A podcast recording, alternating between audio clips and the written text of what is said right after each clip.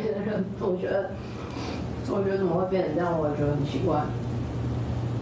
好，那我我觉得我都我都把事情先想到最差的情况，最差的情况就是说，好，那如果说现在是有 其他的政党，他们也听到了这个消息，他们媒体也听到这个消息，那媒体要去做这东西的时候，我们该怎么办？你懂我意思吗？如果今天真的是大家自己默默八卦、流言蜚语也就算了，如果真的他们今天有一天就搞到媒体去了，那我该怎么办？我真的好想去咨询啊，对吧？我当然就道歉了嘛，真的不好意思，我办公室没有管理好，那我就这样子了。刚才您听到的这一段录音档呢，是今天最新又流传出来的高红安本人的声音。这个录音档，刚才您仔细听的过程当中，他有说了，最差的情形就是被其他政党听到，被媒体拿来做文章，怎么办？他说，如果拿到媒体该怎么办？他是不是要去咨商？他只好道歉。明玉姐，这是最新的录音档，但事实上，虽然四三猫写是最终回。但两个小时的内容，这也许只是冰山一角，所以高红安的争议不会因此停止，哪怕选举倒数第二天，没有错哈。这个录音档就看起来是越来越完整，而且这个是今天已经是出现是高红安自己亲自的声音了哈。那事实上，你再回过头来去看四叉猫这几天的一个录音档出来啊。大概可以知道说这个整个事情的轮廓啦，就是所谓的这个被指控的办公室主任，他到底对女助理做了什么事情哦？从四叉猫第二十六集的那个内容来看，是指说呢，他的办公室主任在楼梯间呐，对这个助理。这个抱抱就抱他，法院的楼梯间对强暴男的去强暴这个小助理，对抱是那个啦，就抱住的抱啦。重点是这个小助理其实现在已经离职喽，是是，就我了解，他还在立法院的其他委员办公室了。也就是因为如此没有处理好这些所谓录音档，才一直不断流出来。没有错哈，好，那这个是呃我们看到四叉猫在第二十六集写出的情节，就终于知道我们所谓的性平事件，其实这已经牵涉到了严重的性骚扰事件，你竟然。这个指控办公室主任在中心大楼这个楼梯间里面是去强暴了这个女性的助理哈。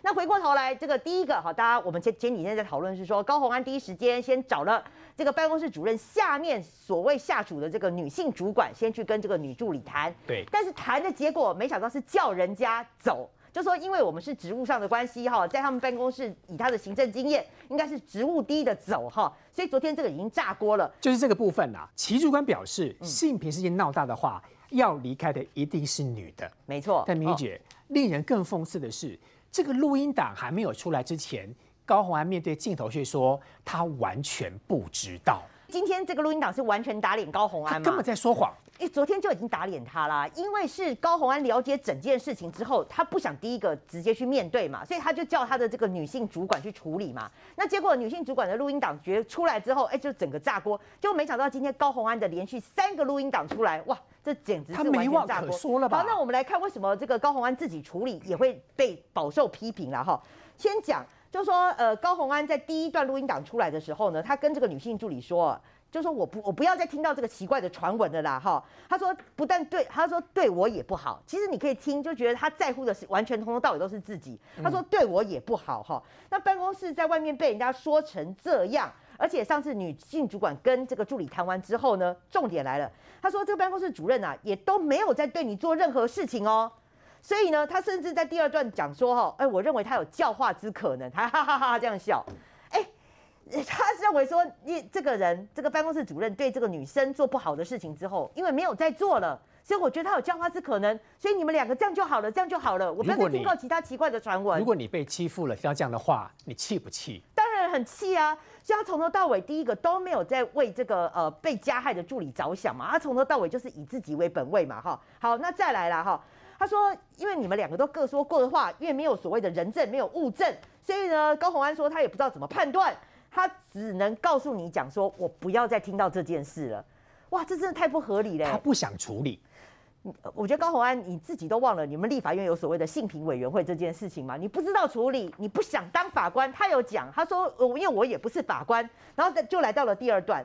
第二段的话哈，他又来了，他又讲说呢哈，因为这件事情发生之后呢，这个男的没有再做了，所以我认认为他有教花之可能。那他唯一做想处理方式呢，我就尽尽量隔开你们两个，好，不要再有工任何工作上的接触。但是试了一段时间之后呢，高洪安说他发现这个很困难呐哈，可能是因为办公室很小，所以没有办法隔离他们两个永远不来往，而且他发现说这个外面的留言呐，还在一直跑来跑去，跑来跑去啊。所以呢，哈，所以他他他就说，哎，那他他也想过啊，是不是你们两个人都把手机交出来？可是他想想说，我又不是法官神经病，我也没办法叫你们做这件事情。好，那最后了哈，最后一段一起讲完。他说，哈，就是今天刚刚播的新闻最新的的的那个所谓的英党，他说最差的状况啊，他又担心说这个留言出来，其他的政党啊，尤其媒体听到这个八卦。那我该怎么办呢？我也好想去咨询哦，他又担心伤害到他，然后最后只有讲说，如果其他这个事情流出来的话，那我也只好道歉啊，说我这个办公室没有处理好。他到今天的最新回应啊，是他认为说这个是剪接啦，哈，这个断章取义。这怎么可能是剪接？他说是断章取义，他认为这怎么可能是断章取义？他认为就是他认为这个是录音档是所谓的断章取义，就是经过剪接这样变造了。好，那如果你这样，你就去提告嘛，就是告四叉猫这个这个这个音档是经过剪接变造，不是你的原文嘛？但是整。整段听下来，我觉得三个结论啊。第一个结论哦，就是说高洪安他从头到尾还是以自己为本位嘛。他最担心的是这件事情对他有影响，好，对他的形象，然后被媒体拿来做八卦。好，第二个他毫不在意这个助理的感受，好，他还认为说那我该怎么办呢？好，然后呃，而且这个男的还有教化之可能，所以你就知道他的那个性平观念之差，根本几乎是完全没有哈。那第三个啦，哈。他还就是说我不要再听到这件事情，他还是就是很在意，很在意自己形象受损。第三个，他就是说谎嘛，因为今天整段录音带出来了，你之前说你毫不知情，对，但是这个录音档证明你不但知情，而且你就想要息事宁人，对。那我还是想要问大家说，你会支持这样子的候选人吗？呃，我们先完整还原整个事情，因为这件事其实并不是现在突然跑出来，这件事其实坦白说已经流传了一段时间了。那为什么流传一段时间？很简单。因为就是在高鸿安你的国会办公室里面发生了性骚扰的事件，而你当时选择用息事宁人的方式把它给压下来处理，所以呢，导致这个女助理本身呢，她自己心里觉得说她受了委屈嘛，那委屈没有办法舒张啊，所以她一直觉得说这件事情憋在心里面，憋得也很难过嘛。毕竟各位去想想看哦。就是假设你的女儿在外面职场上面受到主管的咸猪手性骚扰之后，那你觉得你的女儿一直憋在心里面，然后都不敢讲。当你知道这件事情的时候，你会不会为了你的女儿觉得很难过？会吧。啊所以这对这个女助理来讲，她的心情其实是很难过的。所以这一件事情呢，当初高安的处理方式，坦白说是非常非常有问题的。怎么说呢？因为他的办公室处理方式呢，几乎就是用息事宁人，而且对当事人二度伤害、三度伤害、四度伤害的方式来处理。为什么这样讲？来。所以先先开始讲整件事情哦，你从四他猫在爆料这个，他第二十六则讲的非常清楚，他的当时遇到的状况，这个女助理就是遇到办公室主任在楼梯间，那楼梯间当然是立法院的大楼，应该是中心大楼的楼梯间，然后呢，直接强迫抱住这个女的助理。那强迫抱住这个女助理，你要想说，这个女生她被强迫抱住的时候，当下遇到的状况一定是很惊悚的嘛？只是惊悚的反应，不代表说她事后一定会马上马上出现出哭泣或什么的种种的反应。就你知道发生什么事吗？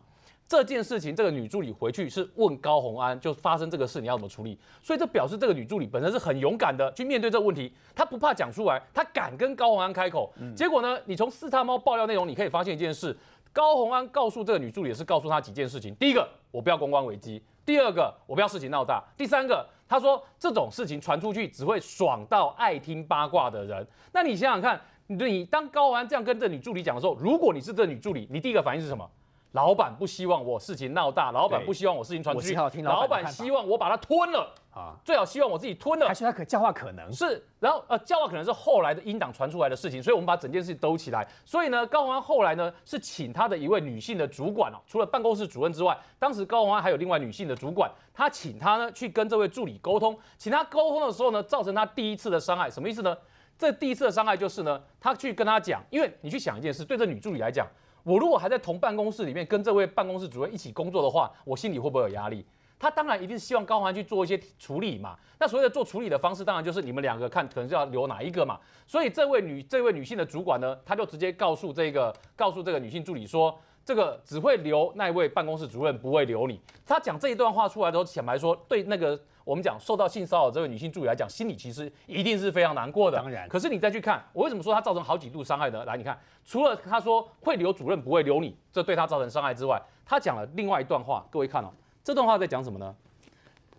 这位女主管去问这位女助理说，办公室主任在楼梯间抱你的时候，啊，你为什么不逃跑呢？你为什么没有表现出害怕的样子呢？为什么没有赶快回办公室求救呢？我问你一下，他在当下在楼梯间被他抱住的时候，请问他为什么一定要表现出来就是很害怕的样子？那他没有马上回办公室求救，当下他可是慌的嘛。这个时间，请问你要做的事情到底是要安抚被害者，还是要去质疑被害者、检讨被害者？他做的事情是检讨被害者的动作，哎，各位你不觉得很夸张吗？你们办公室到底是怎么处理事情的？遇到被害者性骚扰被害者，你第一个反应竟然是去检讨他，哎，这也太奇怪了吧！而且你检讨方式竟然是问说你为什么不逃跑？哎，他当下不要强抱住他，知道怎么立刻逃跑？所以你去想一件事，这等于是对他来讲是二度伤害。我跟你讲，中心大楼楼梯间很小，那个两个人就要抱住的话，我们都去过嘛。那个女生跑不掉，那个楼梯就小小的而已。所以，所以这就是我们在讲说，他的几个录音档刚好证明他这个女性助理是被好几度的伤害。然后再来，你再看这个，就是刚刚明玉在讲那内容，我把它做成这个字呢，各位比较好看得清楚。你只要看这三段三句话就好了。这是第第这第二那个录音档的内容，他写什么呢？他写说，哎呀，他只能当个办公室主任，没有再对你做任何骚扰的事情。那对办那办公室主任，他后来也没有再对你做任何骚扰的事情。所以，来你看高安怎么讲呢？高安这整句整段话的意思就是说，他没有在骚扰你嘛啊，这种事情呢，你看伤害的我是无辜的啊，然后传出去的留言会造成我的困扰啊，他讲的很多都是我哎、所以你不要都是他自己耶不要再讲了。意思他的意思是。说，你们之间，然后还说你们之间的事情呢，你跟那个国会办公室主任事情呢，你们的事情我不想看，我也不想听，所以呢，你们手机里面资料我也不想看，那些资料我都不想看。然后呢，那时候是你们的事情，而且他也没有在骚扰你了，所以在这句话重点来哦，这两句哦，观众朋友看哦，我只能但是我只能警告你警说，告哦。我不要再听到这些事情。哎，他是一个遇到我们讲说这个性骚扰事件的当事人哦，然后你竟然告诉他说，我只能警告你说，我不要再听到这些事情。你这对当事人来讲，这不是二度、三度伤害吗？这很明显吧？而且它里面还谈到说，以你的身份，哎，什么叫做以你的身份？意思是以你的身份，你是个助理，你就认分一点，是这意思吗？所以他讲的话哦，坦白说都白目到极不得体，而且伤害当事人。然后你再看下一段，下一段哦，这个让大家听了之后，真的是拳头都硬起来了。为什么拳头都硬起来？观众朋友，你去想想看哦，高宏安对这位女性助理在讲，就是说，你看这三句我也截给你看。其实，如果你说你有觉得说，在某一个时间点之后，他这就是指的这个办公室主任，嗯，其实没有在做这些事情的话，那我觉得高宏安觉得，至少我认为高鸿安可以认为他这位办公室主任有教化之可能。哎，有教化之可能是这样子用的吗？你觉得这个办公室主任的性骚扰事件，只要之后没有再对他做的话，他就有教化之可能？很明白，他挺办公室主任啊而。且最重要的是，他这一句话，他是希望这个助理，当然你就不要再跟他计较了嘛。嗯但问题是，你去想想看哦，我刚刚前面开头是不是引用说，假设如果是你女儿发生这件事，你怎么办？如果你的女儿在公司里面遇到主管对他性骚扰，然后他公司的总经理、老板，然后跑来告诉你这个爸爸说，跑来告诉你这个妈妈说，这个他之后就没有再骚扰你的女儿了嘛？那他有教化之可能。哇，你如果是作为人父母的话，你拳头都硬起来了呢。所以这也是为什么当最新的录音档出来了之后，大家看了更愤怒。为什么更愤怒？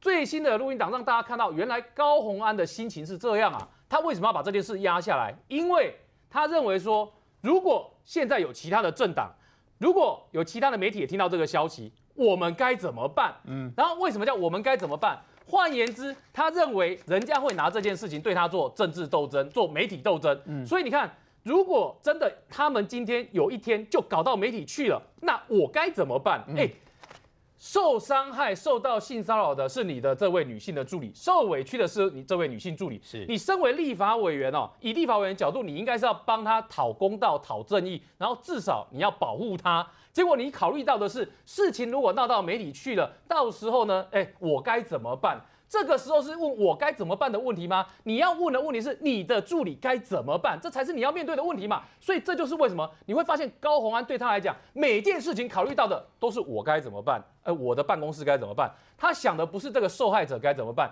他想的不是身为他的女助理的受害者该怎么办。那当然只有一种可能而已。我们除了解释说他真的很想保护这个办公室主任，很想留住这个人才之外，我真的不知道说为什么高华面对这个事情的时候处理态度是如此的失当。整件事情从这张图表，大概两年前，民众党高鸿安在开所谓吹哨者条款公司一体适用的记者会当中，实在是相当的讽刺。我们仔细看哦，当时高鸿安拿了这个手板，它上面特别写到建立补偿及奖金机制，鼓励民众勇于吹哨。但是他今天竟然压榨这个小女助理，还说兼顾吹哨者身心照护，避免媒体报道不实。那一川兄透过刚才高宏安这段录音档当中，第一个媒体绝对不可能报道不实，但重点是以重重打脸的高宏安当时自己宣称的，他要保护这个吹哨者。媒体从刚开始到现在，大家都很这个保守的把这个事情讲成是一个性平事件。连性骚扰都不敢讲，连那个办公室主任是谁，到现在都还不敢讲，这还不够保护吗？其实大家早就知道是谁，大家都知道是谁，但就是保护。对，那高鸿安从头到尾啊，我只能形容他乱闯一通，乱做一点毛。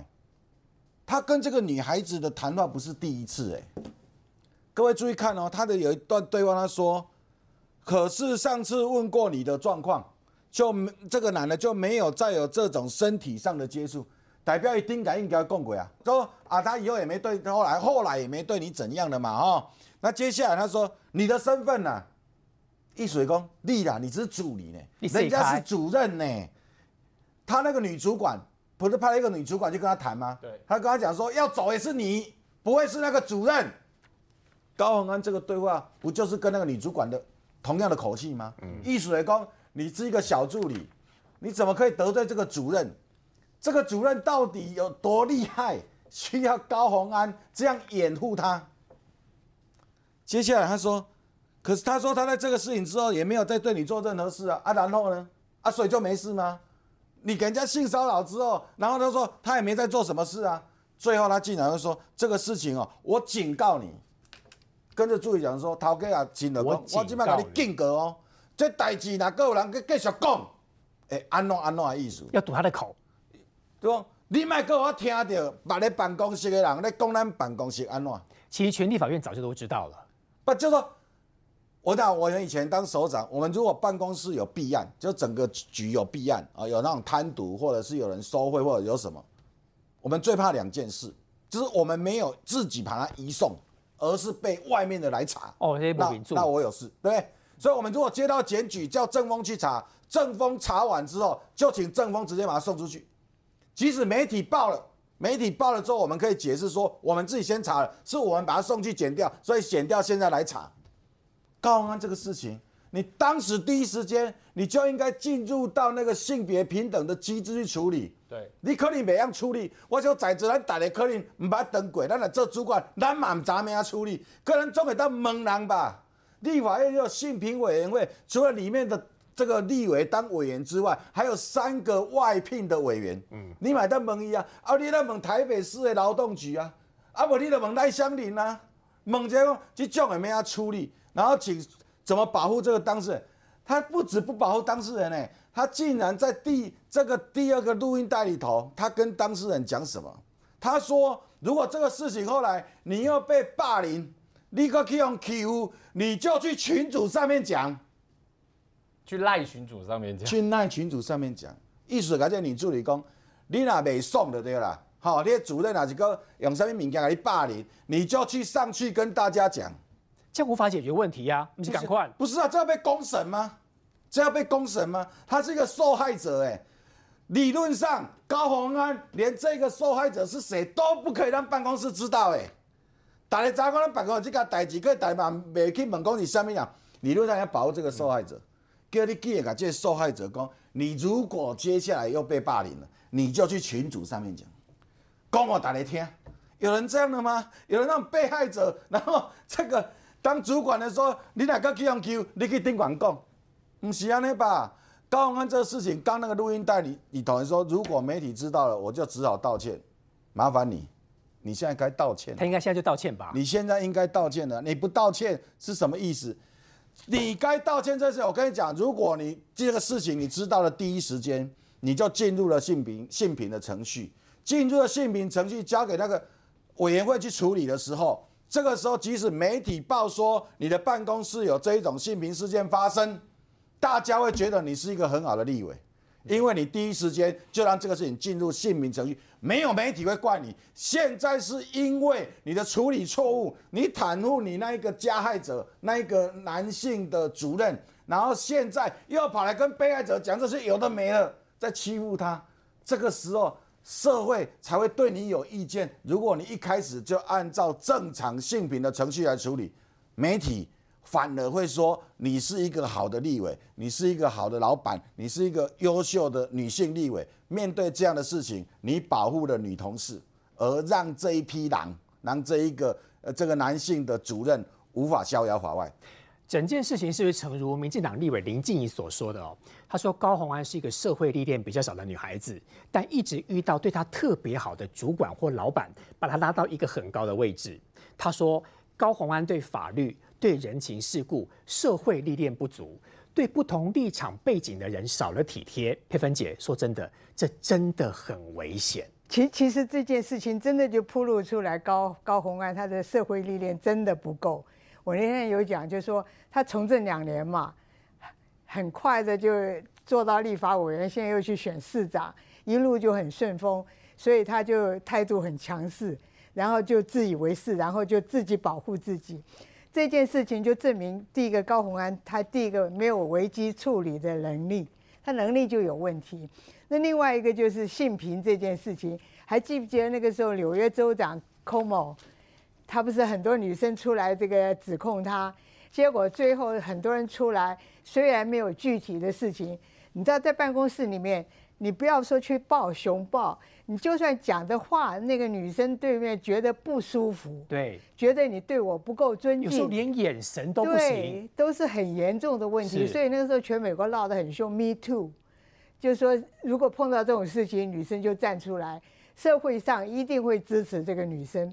那高红安她自己作为一个女性，她的危机处理是有问题，再加上她可能办公室里面到底有没有一些真的。能处理问题的人，我觉得大家都有问题。嗯，所以这件事情暴露出来，他真的是没有能力。然后这就是为什么他人缘很坏。你仗着你曾经在红海做过，然后你有这个郭台铭的背景，然后薛明志的背景，你就可以强势压迫这些小孩子，这是不对的。因为那个小助理他就是个助理嘛。然后你的办公室主任干了这种事情，没有受到任何的谴责或者处分。然后反而逼着这个小小朋友要离开，那你说这种事情走到社会任何角落都过不去，都过不了关。嗯，所以我觉得高鸿安这次就是说，你知道吗？他打到今天，社会上还是有很多人支持他。这两天选举他要怎么做？对，但是这个东西跟他的为人、跟他危机处理的能力，还有这个你知道他的历练，真的是差太远。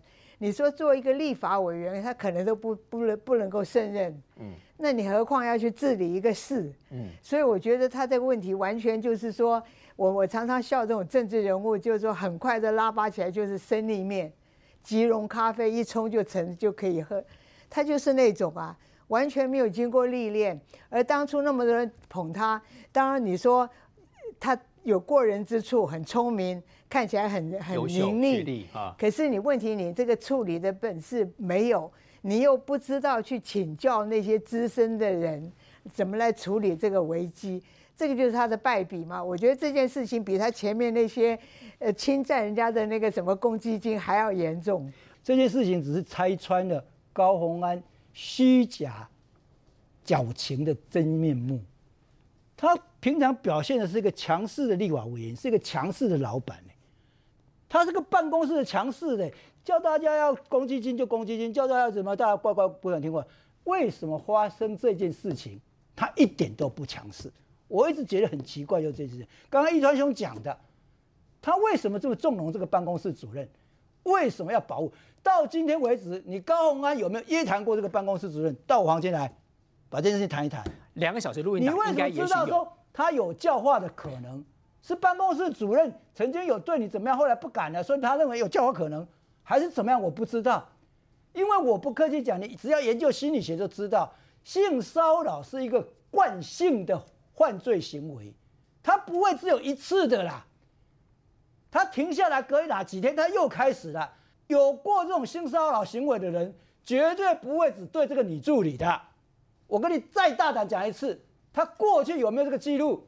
过去他当过这么多人的助助理过，那现在问题是谁介绍他到高豪安当办公室主任？包括高豪安到底是怎么去引进他当办公室主任？现在发生这种性平事件，高豪安不敢处理，不愿意处理，然后说有教化可能，然后又怕新闻闹大了，别的委员还有媒体会攻击他，又不是你去性骚扰，所以这个人的过去历史跟背景，对有很多要打问到今天媒体还在保护他。而高欢自己没有一个敢讲他。连姓都不敢讲啊！我又觉得很奇怪啊，为什么？因为媒体跟这个办公室主任也很要好啊，所以问题出在这里。我们把这个症结找出来，也不是说 me too me too me too，你你处理 me too 有什么用？没有用，因为没有人敢处理啊。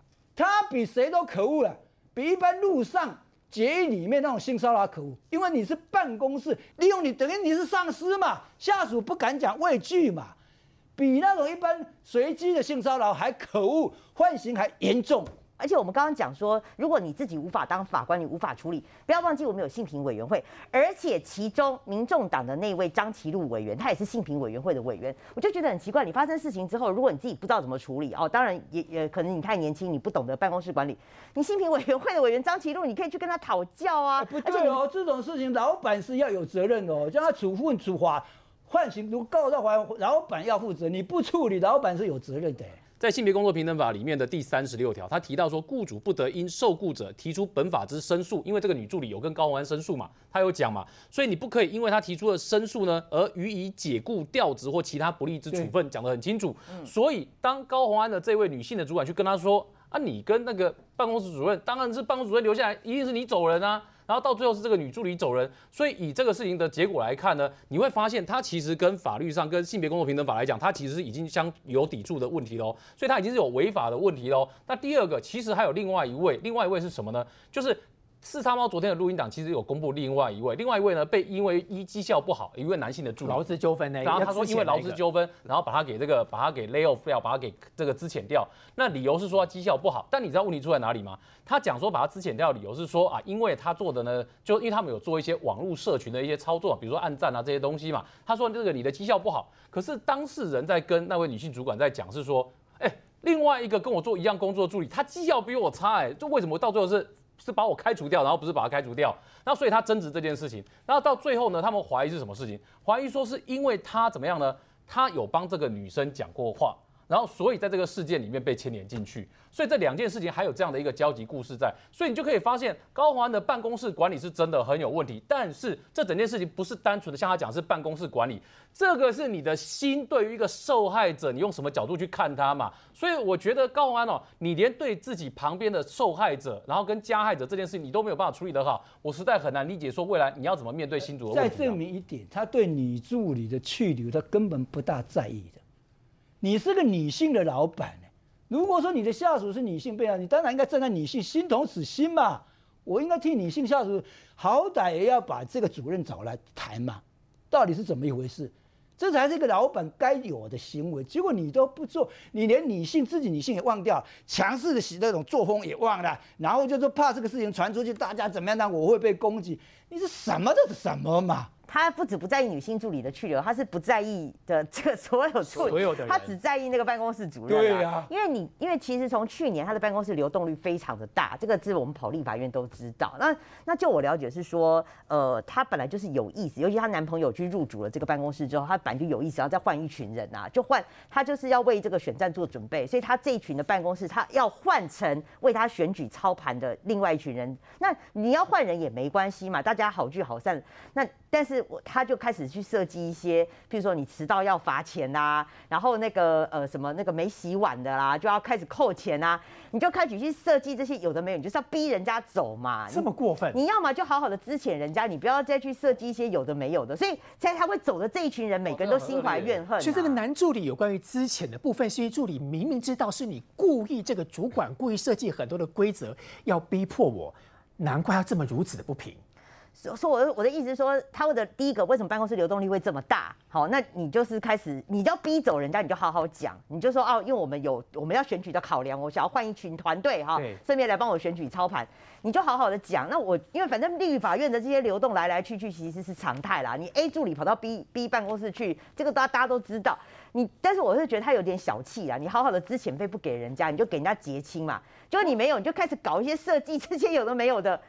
当然啦，那你动不动人啊，人家人家也不是吃素的，因为立法院这些法案助理有些法律都比老板还了解。是。那有些人觉得不合理，要帮自己争权益，然后你就开始抬起来说，哦，我红海后面有两三百个律律师哦。嗯。这你看，你从这个录音档，你已经不只是这个女性的主管讲说，啊，你知道吗？我们的老板他背后有这个什么两三百个律师，有没有？那。高红安也常常把这件事情挂在口嘴巴上啊，所以我昨天才会讲说，红海已经被他这种举动搞到也很不爽啊。像我红海的这个朋友就会讲说，高红安你不要再消费红海了，好不好？你当过红海的副总，大家都知道，但是你离开了，你就离开了，红海也没欠你什么啊。他红海气的是说，我没欠你什么，你动不动你出事哦，红海后面有两三百个律师，他们又不是为你服务，他就觉得说，高红安一天到晚去消费红海，而且他会讲到说。其实郭台铭他也交棒了，现在人家真正在主权的是刘阳伟这群人哎，洪洪郭台铭也不过是创办人啊，所以你你跟郭台铭关系好是你的事，那你你跟红海有什么关系呢？所以他让人受不了是说，第一个你就是如果你要处理办公室同仁，你大家好聚好散，偏偏他又很小气，他又很小气，就不愿意好好好的付资遣费。第二个他一天到晚消费红海，红海真是气到都快到天灵盖这边去了。哎，而且那个资遣费我补充一下，你知道那个资遣费才多少钱？他那个助理都是他上任之后才进来的，而很多助理才只有待一个会期、两个会期这样子而已。你知道，按照劳基法计算那个资遣费啊，就一年的年资才给半个月而已。对，所以坦白说，以他助理进来，基本上可能连半个月薪资都不都不都领不到，就就是他的资遣费了。嗯，就既然为了省掉这个可能半个月薪资不到的资遣费，然后用这种奇奇怪怪手段逼人家走人，嚯，这已经不是可以用小气来形容了，这是小气加恶劣来形容这种惯老板的行为哦，可能比较适合他了。选前之夜，各阵营都在积极准备，传出蒋万安当晚的造势晚会。要带动全国胜选气势。党务人士透露，现场要搭建国民党迁台以来史上最大舞台，强度还要比中国央视春晚舞台还要大。舞台大，那就要有够成熟的人来承担了哈。那到底这个是一个华而不实的舞台？那还是一个戏骨的一个舞台，这我就不清楚。不过大家都各自努力吧。北市的选情激烈，民众党主席柯文哲发文说，选战剩不到七十二小时，他非常焦虑，因为台北不可重回过去，让陈时中反唇相讥。这个是心情跟我们在八年前的时候，希望台北能够更好，那把台北也交付给他。那八年来，他交出了一个台北最后一名的成绩单，换人做看看才是重要。陈建仁和陈时中再度合体到万华车扫，沿路不少民众高举牌子大喊加油，显现高人气。最后关键时刻，陈时中要努力拼到最后一刻。国民党在台北市的市长候选，我我一个算给你听：马英九是，郝龙斌是，连胜文、丁守中，一直到蒋万安。为什么都是权贵子弟？他好像没提什么政策，我我印象就深。他他对这个。台北的了解其实还不够。如果他会说台北没有进步的话，我觉得就等于没住过台北。尊重柯市长的谈话，台北有没有进步？市民的感受最真实。我们会持续的用倾听、用走的、用做的，而不只是用说的，来让台北更好。在两天要投票了，这个时候各个政党一定是努力催票，努力催票。蓝光哦，给你算计无高令啦。不会算兄想请问，这个蒋万安说他要办一个跟春晚一样。大规模的造势晚会，这个碰红也不够受大哦。选前之夜办比春晚还要大是什么意思？我无法理解。台湾人、台北市的人知影春晚的舞台有偌大吗？无人知啊！你今仔讲咧比春晚较大是什么意思？办最后一天的选前之夜，只有两件事情。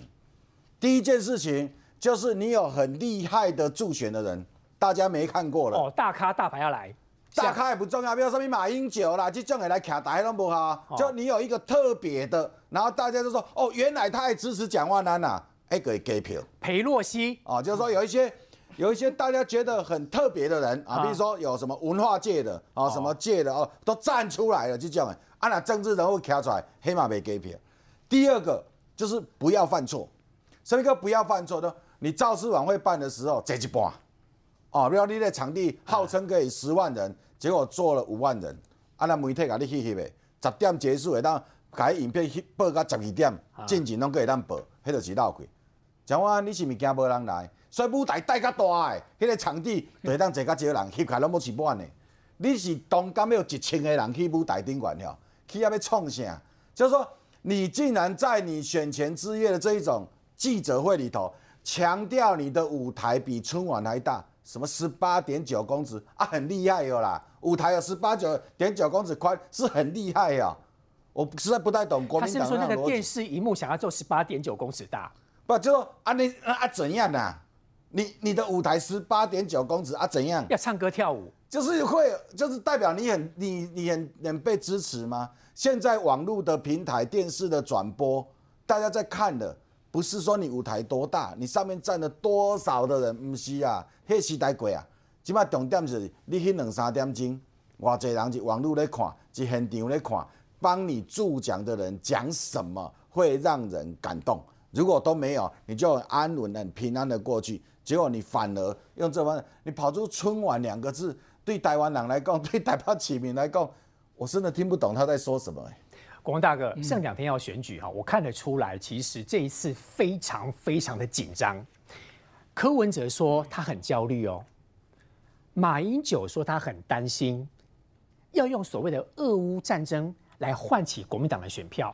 可蔡英文总统方式不一样，蔡英文总统他知道说，现在仍有很多民众在犹豫要不要投票，但民进党到最后都要跟大家谈市政结果，就是期待用正面论述来说服选民，营造一场有理念跟温暖的选举。我简单的讲，明天选前之夜不是在舞台的大跟小，也不是在人事的多跟少，是在有没有感动的力量。如果你明天的选前之夜所摆出来的不能感动人民，说我一定要去投这一票，我一定要非坚持挺身而出不行的话，那你舞台多大没有意义嘛？尤其是明天又是下雨，明天晚上我相信应该也是下雨了。你舞台再大，大家淋着雨在那里，有有什么意义呢？你有没有什么东西让他感动？所谓感动的力量，就是正面的力量。今天小英英崔耀他讲了一句他内心最真实的话，让我有更有力量来顾好台湾，这个就是正面的力量。我要顾好台湾，我必须人民全部的支持我，让我更有力量。正面的力量才会感动人民，感人民感动了，才会有正面力量，就是这个道理而已嘛。所以我一直觉得奇很奇怪，为什么这个不同的阵营，大家对一件事情的理解会这么大的差距？这不是选前之夜，不是在唱歌跳舞，在那表演，大家看得很激情，那跟跨年不一样哎。跨年因为大家在那里凑热闹，要过一个新的年嘛。这次是选举，要不要把票吹出来？十一月二十六号，十八岁公民投票会不会完成九百多万的这个票数？这都是要很正面力量。所以我说，今天民进党的这个做法，在选前之夜，它整个发挥出来，就是我要用快乐的选举，我要顾好台湾，挺身而出的选举，它的正面诉求是这样。那我们来看看蒋万安你是怎么诉求的？你诉求了什么东西？这段时间你所提出的政策以及你的口号，有没有对首都市民提出一个感动？说蒋万安这样讲的是对，有没有？我们再看黄珊珊背着柯文哲的包袱在那里，柯文哲讲的那些话对不对？对呀、首都市长过去都是国民党权贵啊，马英九、郝龙斌、连胜文就都是啊，所以首都的市民在二零一四年终于把那重要一票投给你柯文哲了。一个自称是墨绿的，一个自称是台大外科医生的急诊室主任，最后呢，八年来，那个那那那那那怎么样呢？跟这些权贵子弟比起来，你有做的比他们好吗？你甚至变成最后一名的。所以我是说，刚才你在批评讲的对，你有没有检讨自己为什么会出发生这些错误？错误？他讲了一个最严重的，要不是黄珊珊的话，正山团结又回来了。那我请问，你当市长，你有没有挡住呢？如果这些政治团结被你挡住了，被你砍断了，公开透明的，任何人做市长都不会再次发生这种事情。你不是告诉我们有一个 SOP 吗？政治本来应该这样子的吗？最后你现在是发生说，哎呦，需要黄珊珊来接市长，不然政商团体又回来。那你台北市政到底有多少秘密我们不知道？没有黄珊珊会被人家挖出来的，我比较怀疑是这个。明玉姐选情冷，要怎么样有感动？怎么样有热情，把票吹出来？哦。其实上个礼拜那个陈时中的大游行已经看出来了嘛，哈，就是你看那个支持者还自备一些可爱的小道具啦，哈，比如说有骰子啦，还有自己带时钟，就代表这个是自发创意的一个支持啦，哈，这个不是动员来的。可是你看说这个蒋万安哈，他就是强调。他强调是那个舞台的华丽，说什么要比春晚，我也是觉得他这个类比哦，动不动就是 去比春晚，然后我也不知道他比那个春晚什么意思。可是哦，有一个值得注意的，就是说他他号称他宣称呐哈，这个他的那个所谓的选前之夜他要四万人，但是那个呃不知道是谁说漏嘴，说强力动员就要二点五万啊，强力动员就要二点五万哦。而且他是六都哦，你你知道说，如果六都市长最后全部都要聚集来台北的话，因为国民党就是投资，就是选前这些投资在台北，就整个重兵压在台北了。那代表说，你每个六都，你每一都都要带带人来嘛。那那好，你的五就是说，就算你那天的选前之夜你爆满到了四万人，然后结果你自己露露馅了，你就已经强力动员两二点五万了。而且来自于六都啊，甚至来自于台北一点点。对啊，所以你要怎么催出感动大家自动自发？我做假的，我是我是觉得有有点难啊。哈，好，那回过头来，我是觉得说蒋万安那他当然了，我们还要再看他的那个效果，因为。他我会觉得，他说他被上礼拜那个吓到，就是包括陈时中、陈时中那个游行，还有那个黄珊珊哦，他的那个自发的那个对的一个那个造势为爱而而走，对不对？对啊，对，陈时中是为爱而走嘛啊，那个黄珊珊什么挺珊珊那个造势活动，我认为他们有吓到了，有一个警觉了。什么？你是自由的？对，所以他在选前之夜才一定要强力动员，至少要二点五万，然后他预估人数要四万，到时候一定会喊啊，大家都会喊啊，什么十万就随便你喊啊哈。不是听说蒋万安本来不想配合国民党这些到来进行动动员嘛？不是传出。这个消息吗？这个这个他讲是是那个昨天哦，有个媒体人是写说了，看蒋万安最近的一些打法哈，包括他爸爸这次整个选战都没有出来，还有蒋万安很避免跟一些国民党大佬，像什么马英九啦哈、韩国瑜这些人站在一起，就是说他不想要走这种传统的，不想走传统的这种造势场合，尤其他爸爸。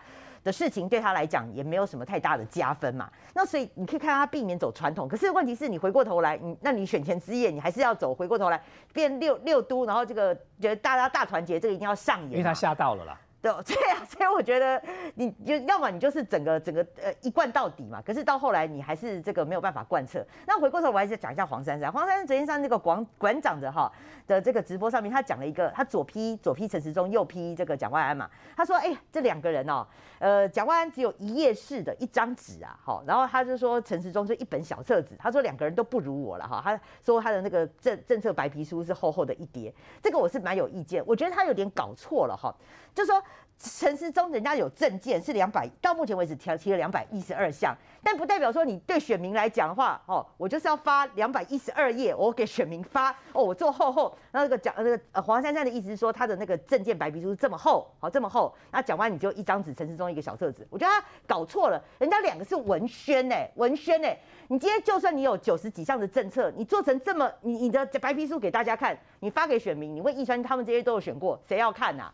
谁要看，对不对？当然是越简洁越好嘛。所以我觉得黄珊珊她她有点搞错方向，她就一直在说啊，你看他们都不如我了哈。政策人家政策也是提很多，只是你不去了解而已。那只是说你的宣传效果，你如果你真的去发给每个选民，然后都都是这样子九十六页的这个白皮书给大家看，我觉得这才有鬼。所以我会觉得他搞错方向了。这次的选举，我们看到蔡英文总统特别提到说，这次不只是地方县市长的选举。因为将会决定我们要向世界传递什么样的讯息。说到传递讯息，最近阿丢其实在整个人设的部分走的是爱和平的路线。我们也看到这几天他去扫街拜票，诶似乎民众很喜欢他。陈子忠这件事情哦，其实你可以看到一个现象，就是说，第一个，他从游行结束之后，因为游行那场人很多嘛，号称有十五万人嘛，可是其实有去到游行现场的人提醒我一件事情，他说你不要以为现场人只有十五万人，他说你到现场去之后，你会发现有很多人在旁边在路边呢，是跟着一起在帮忙挥手，然后帮忙在帮帮拍拍手的，所以你从旁边的人去延伸去看的话，你会发现实际的人数远高过十五万人很多，所以他等于是把气势给做出来，这是第一个。第二个，它产生了一个效果，什么效果呢？因为它是正面的外溢，什么叫正面的外溢？因为他没有去。攻击其他的对手嘛，他比较多的这个游行的意义是在于说，他在鼓励我们的支持者呢，正面的看待这场选举，所以他才会用爱这样的当做一个非常重要的一个把他的很重要的象征。所以他从里面看到什么事情，他的支持者会非常乐意站出来，然后主动开始去做拉票的行为。然后我们也看到他的支持者拉票行为变热络了。然后第三个更重要的是，他要冲高所谓的这个支持者出来投票的意愿。这件事情很重要哦，因为到最后啊，你可以看到这个，我们说这场选举里面，到最后其实比的一定是双方阵营里面各方阵营里面大家出门投票的意愿，其实才是最重要的。尤其是啊，遇到礼拜六那一天，现在传出来说天气可能会不好，天气如果真的不好的话，投出门投票的意愿、支持的意愿，其实是更重要的。所以你现在有没有注意到一件事？这个是民进党内哈，就是我有一天去他们的一个造势场合的时候呢，他们里面有个人跟我讲说，他们发现啊，浮选的重要的地方人士啊，他跟我说他们发现说，最近这两个礼拜，哎。发现民进党支持群众呢出来参与这种这个造势活动的意愿突然变高了，所以每个场子哦人数其实都不少。像我这两天去这个一个在新北市议员的他的一个造势场合，就你知道新北市议员造势场合现场也有七八百人哦。所以你想想看哦，如果连议员都有七八百人的话，那像阿中这种一出来就有十五万人，所以表示他们现在支持者是很乐意走出来的，那也象征出他们的投票意愿相对是高的。所以反观在这个时间点，如果你还是流于说在负面在攻击的话，那对你争取选票可能就比较没有帮助。所以你看到今天发生一件很有趣的事情是什么呢？是你看到桃园市的这个郑郑运鹏啊，民进党的这个候选人。他也跟陈世忠两个一起呢，一起在做我们说这个造势，而且还取了一个很有趣的名称，叫“时来运转”。哎，时来运转的“时”当然指的是陈世忠，“运”当然指的是郑运鹏，两个人一起联手在造势，所以他也告诉你说，哎，现在大家彼此之间呢，同台也可以有助于帮彼此的支持者给吹出来。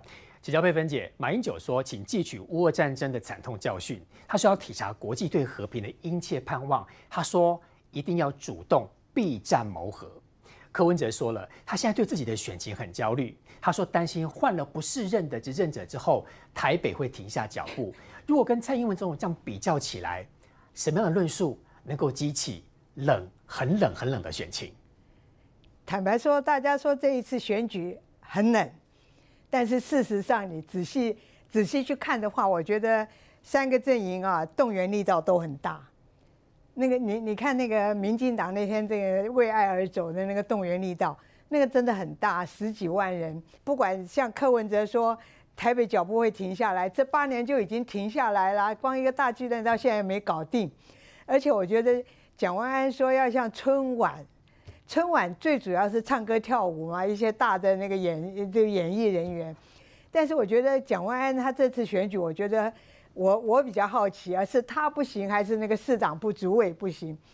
从头到尾他没有办过一场大型的活动，他都是搭在人家的场子。嗯，比如说像是侯友谊在新北市他去搭，然后在哪里他去搭，他从来没有一个自己的一个大的场。所以很冷了，是蓝军的票。他完全没有，所以他最后这一天说一个什么春晚要五万人，他那个地方刚刚明玉讲的很清楚，那地方坐满也不过两万五千人。